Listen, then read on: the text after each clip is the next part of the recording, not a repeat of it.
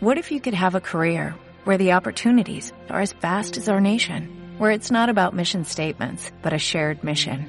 At U.S. Customs and Border Protection, we go beyond to protect more than borders, from ship to shore, air to ground, cities to local communities. CBP agents and officers are keeping people safe. Join U.S. Customs and Border Protection and go beyond for something far greater than yourself. Learn more at cbp.gov/careers. Eh, quiero saludar al presidente argentino Junior, el señor Cristian Malaspina, que ha ganado las elecciones el, el fin de semana. Cristian, ¿cómo estás? Agustín Carraceo te saluda. ¿Qué tal? Buenas tardes, ¿cómo están? Bien, bien, gracias por atendernos, eh, Cristian. Bueno, felicitaciones por, por este triunfo electoral, más o menos lo que imaginaban, lo, lo, los números que tenían, eh, cómo vivieron este, este proceso electoral. Sí, sí, la verdad estamos muy contentos, vino mucha gente a votar, nosotros esperábamos una elección así. Y nada, muy agradecido con el socio argentino que, que nos dio el apoyo que necesitábamos para, para poder eh, entrar al club y llevar adelante todos nuestros proyectos con mucha fuerza. ¿Cuáles son los primeros diagnósticos, Cristian? No sé si tenían algo previsto de, de, cómo está el club en caso de que ganasen, eh, para hoy en día que no sea todo sorpresa. Eh, ¿Cuál es el análisis de, de Argentinos Juniors hoy como institución? Mira, nosotros teníamos, todavía no asumimos, ¿no? Asumimos sí, el sí, claro. miércoles. Pero de hecho hoy estamos en el club viendo algunos temas con la gerencia y demás. Y es el club que uno imaginaba de afuera, o sea, no sabíamos dónde estábamos entrando y no me voy a quejar por eso. O sea, estamos viendo, poniendo al día con algunos temas financieros y de fútbol y de pretemporadas y demás, pero eh, es un club con problemas, ya, ya lo habíamos dicho en la campaña. Uh -huh. eh, futbolísticamente, ¿a dónde van a apuntar respecto a, a, al entrenador, Cristian? No, el entrenador ya está confirmado, va a ser Carlos Mayor. Carlos Mayor. La presentación al plantel va a ser el 4 de enero en de Bajo Flores. Uh -huh. ¿Ya lo tenían charlado con Carlos? Eh, ¿Qué sedujo de él? Sí, sí, ya esto estaba cerrado hace 20 días más o menos. Y mira, lo que nos, eh, nos sedujo de, de, Carlos es que nosotros necesitábamos un técnico que trabaje con, con, juveniles en primera y él tiene el plus que no solo que hace eso, sino que también los conoce porque ella estuvo en Argentina mm. trabajando con ellos en divisiones inferiores.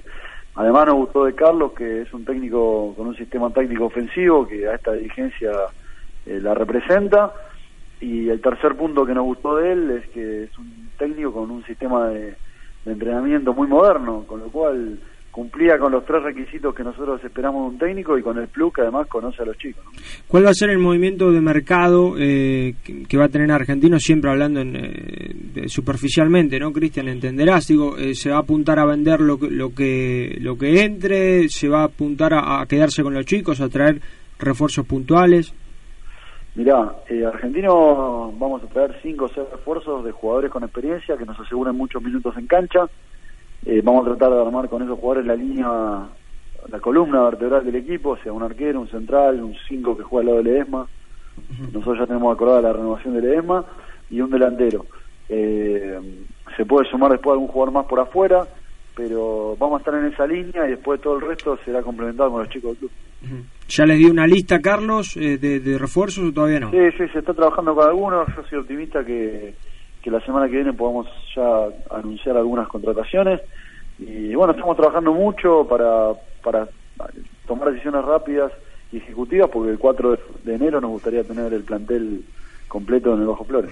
Cristian, tu asunción, sabrás entender, llega en un momento en el que eh, en la Asociación de Fútbol Argentino son muchas incógnitas y al estar el apellido Segura eh, en el medio, por supuesto que Argentino siempre es eh, boca de conversación. ¿Cómo, ¿Cómo están hoy respecto a esta situación? ¿Cuál es la opinión de Argentinos? ¿Y, y cuál es la relación que en, en definitiva tienen con Luis Segura? Mira, entiendo que yo la verdad que conozco el tema, lo mismo que, le, que conocen ustedes por los medios, sabemos que... -huh que seguro va a ser presidente de AFA hasta, hasta junio y nosotros eh, velando por los intereses de Argentinos Juniors vamos a ir a AFA con el mayor de los diálogos y para, para trabajar en pos de, de, de, del mayor beneficio para Argentino no lo que seamos que hayamos sido opositores a Segura durante todo este tiempo en el club no significa que, que no podamos tener un buen diálogo o una relación que buscando lo mejor para, para el club, ¿no?